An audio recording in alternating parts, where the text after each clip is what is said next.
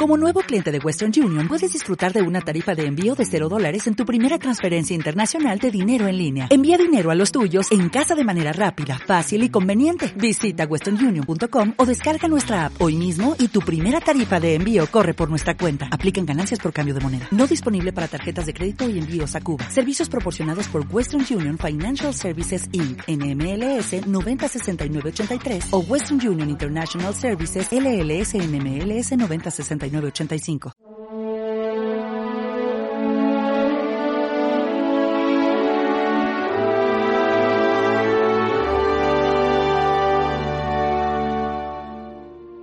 El verbo se hizo carne.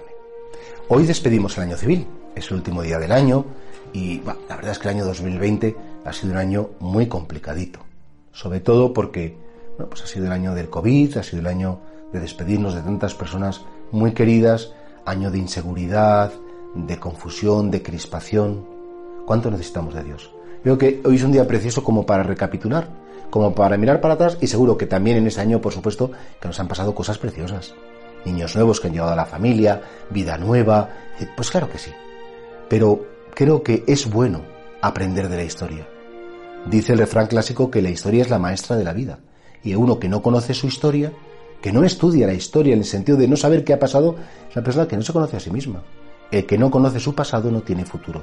El que no aprende del pasado no puede construir un futuro correcto. Y por eso hoy, día 31, término del año de nuestro Señor Jesucristo 2020, mañana celebremos el comienzo del 2021, pues es un día bien bonito para, para decir, Señor, primero, gracias por todo. Gracias por todo lo que ha pasado, gracias por todo lo que he vivido, gracias por tanta maravilla en mi vida. En segundo lugar, perdón, Señor Seguro que en este año he sido cobarde, he tenido mucho miedo, seguro que no he dado la talla, seguro que no he sabido ser lo que los demás necesitaban de mí. Gracias Señor, perdón Señor, pero en tercer lugar sobre todo, ayúdame Señor, porque va a comenzar un año nuevo y efectivamente es como un libro en blanco en el que tú tienes que escribir y de algún modo yo me gustaría saber responder. Se cumplen los años, va pasando la vida. Algunos a lo mejor dicen, Dios mío, ¿cuántas viejas llevo ya? ¿Cuántos años llevo sobre mis espaldas? Otros diréis, Dios mío, ¿cuántos años me quedan por vivir? Y qué bien y qué ilusión. Pero sea lo que sea, el paso del tiempo para el cristiano es muy importante. El tiempo es la sucesión de los hechos, la sucesión de la vida y el tiempo es un regalo de Dios. A veces nos da más, a veces nos da menos, no importa la cantidad de tiempo que se viva, sino lo que importa es lo que se vive en el tiempo.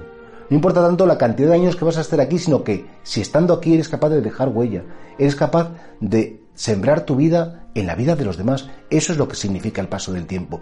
¿Para qué me ha servido los años de vida que he tenido?